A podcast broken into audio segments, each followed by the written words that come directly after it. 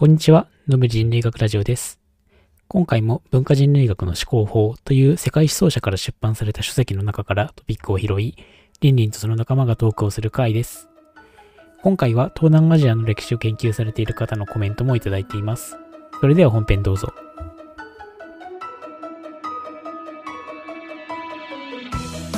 文化人類学が発展していった最初は欧米的な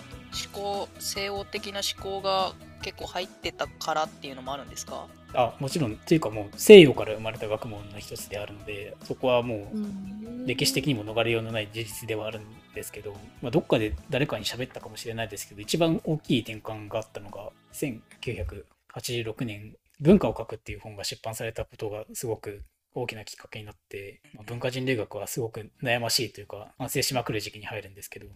はいはいはいはいその文化を書くっていうのは何が問題かっていうと書く側が一方的に書けるわけですよ書こうと思ったら。そうですね、はい。ねで相手はもちろん人間が相手だからそれを一方的に書くっていうのはその相手に対する人類学者の方が優位な立場になってしまうっていう権力関係が問題視されてじゃあこれをどう乗り越えるかっていうのがそれからまあ未だに議論されているところではあったりします。で発展っていうふうに言うと,、えっと文化人類学の親と言われるポーランド人のマリノフスキーっていうはいブロスニラフ・マリノフスキーっていう人がいるんですけどでその人が、えっと本を出し初めて出した文化人類学の基礎になってきたのがちょうど100年前の1922年と言われています。まあ、当時は本当に、まあ、彼はポーランド人で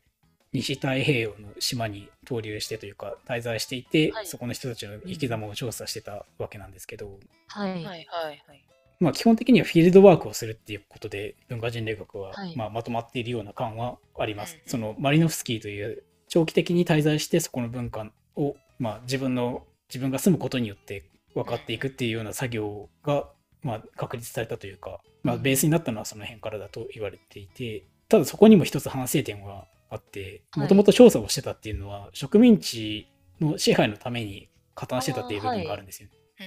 うんうんうん。まあ、当時は帝国主義がまだまだまだ元気だそうった頃ですよね、時代的には。うん。はい。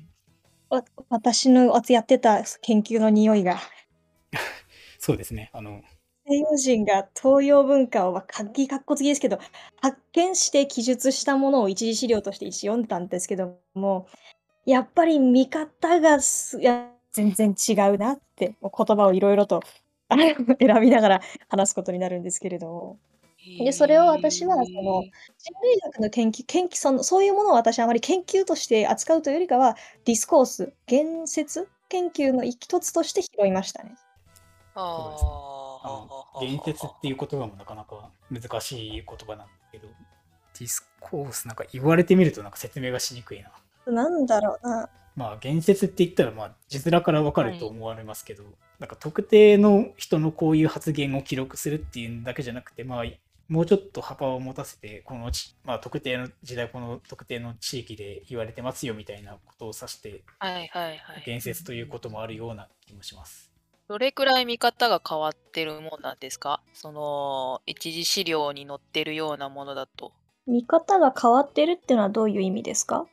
いやなんか西洋その一次資料に載ってた西洋人から見た東洋文化って例えば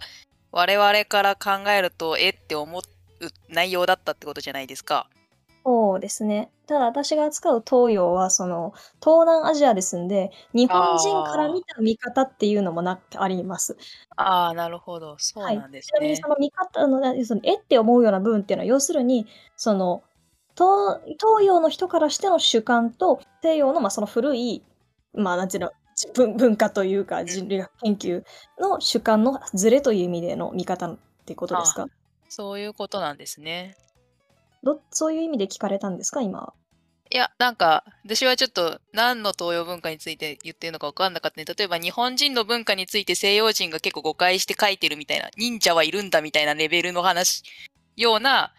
こう間違った見方が言説、その一次資料に例えば載ってるとか、そういうこ、そういうズレがあったのかなみたいな気持ちで今ちょっと文章を読んでしまってたので、どっちかっていうと、その、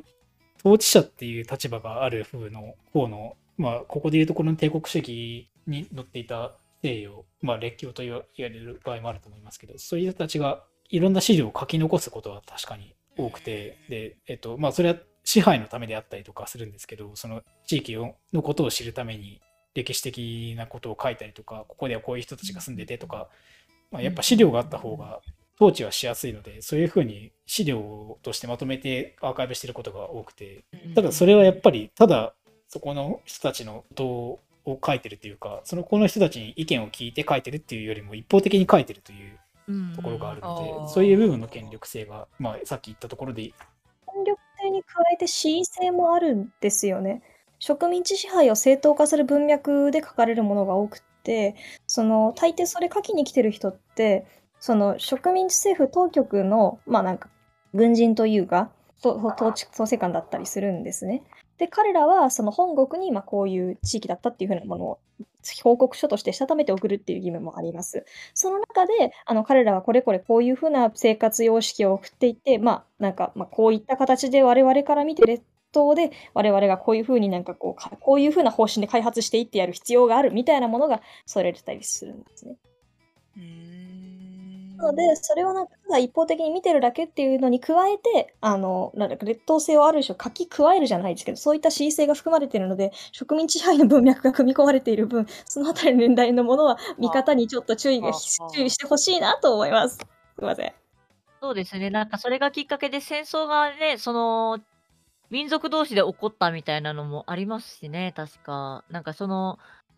同じような地域に住んで似たような体格だったのも西洋人が勝手に身長とか体重とか、なんか顔の形とかで、君はじゃあ何人、君は何人みたいなので分けて、それがどんどんどんどん悪化してって、で、こいつらが悪いみたいなのを、あの西洋人が勝手に決めつけて、それでそこから戦争とかジェノサイドが起こっちゃったみたいな歴史も存在したりするぐらいなので、まあ、ルワンダのそれのことをおっしゃってるのかなと思うんですけれども。はい。ただ問題なのは、なんかそれだけ、その本当戦争もそうだし、うんその植民地支配を正当化する文脈が、そのじゃあ過去のものかっていうと、そういうものじゃないんでね。だからこはいそ、その、で、私は今ちょうどそれを近現代史として扱って研究しているから、なおのことちょっと、ごめんなさい、ピリッと して、うんちょっとこれだけはつ言っておこうかなと思って、だんまり決めこうと思ってたんだけど、言いきました。すいません。おおよそはそういうことですね。その、うん今言ってくれたように、権力者というか、まあ、植民地政府として、まあ、特定の地域を支配するぞっていう風になった時に、報告する義務を持った人たちが、そこの人たちのことを一方的に書いて、本国に送ってこういう人だぞっていうのの流れで人類学者が投入されてた時期があったという風に言われてるっていうのがあり、まあ、さっき、あの、恣意的に劣った人たちだっていう風に書くというような話もありましたけど、まあ、それはあの植民地に限らずというか植民地支配には限らないことで人類学にもそういう歴史があっていわゆる進化論的な人たちと言われたりとか進化主義とかいうことが言われたりしますけどごくごく初期の人類学の話をするとそのまあよく段階を踏んで社会が発展していくみたいな話は、まあ、聞いたことあるかもしれないですけど。であの今話題にした宗教の話で言うとまあ、宗教っていうのはエセ科学なんだみたいな、その宗科学が頂点として君臨してて、それに対してまだ発展が遅れてるものが宗教なんじゃない？と、宗教というかまあ宗教実践、事実とかそういうものうん。なんじゃないかっていうふうな、まあ、序列をつけて記述したというようなことが人類学にもあって、本当に初期はそういうふうなのがたくさんありましたね。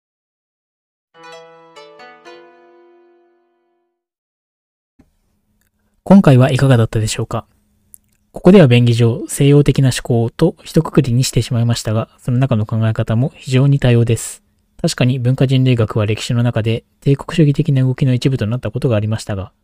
私たちも含めた文化人類学、人類学者はこれをどう乗り越えるかという大きな問題に日々奮闘しています。そして歴史を書くこと、文化を語ることは多くの場合、書く側と書かれる側という関係が生じるものです。そこで生まれてしまう立場の問題についての話を通して、今自分が読んでいるものが果たして誰の手によってどのような意図で書かれたのか、それを問うていくきっかけになれば幸いです。それではまた。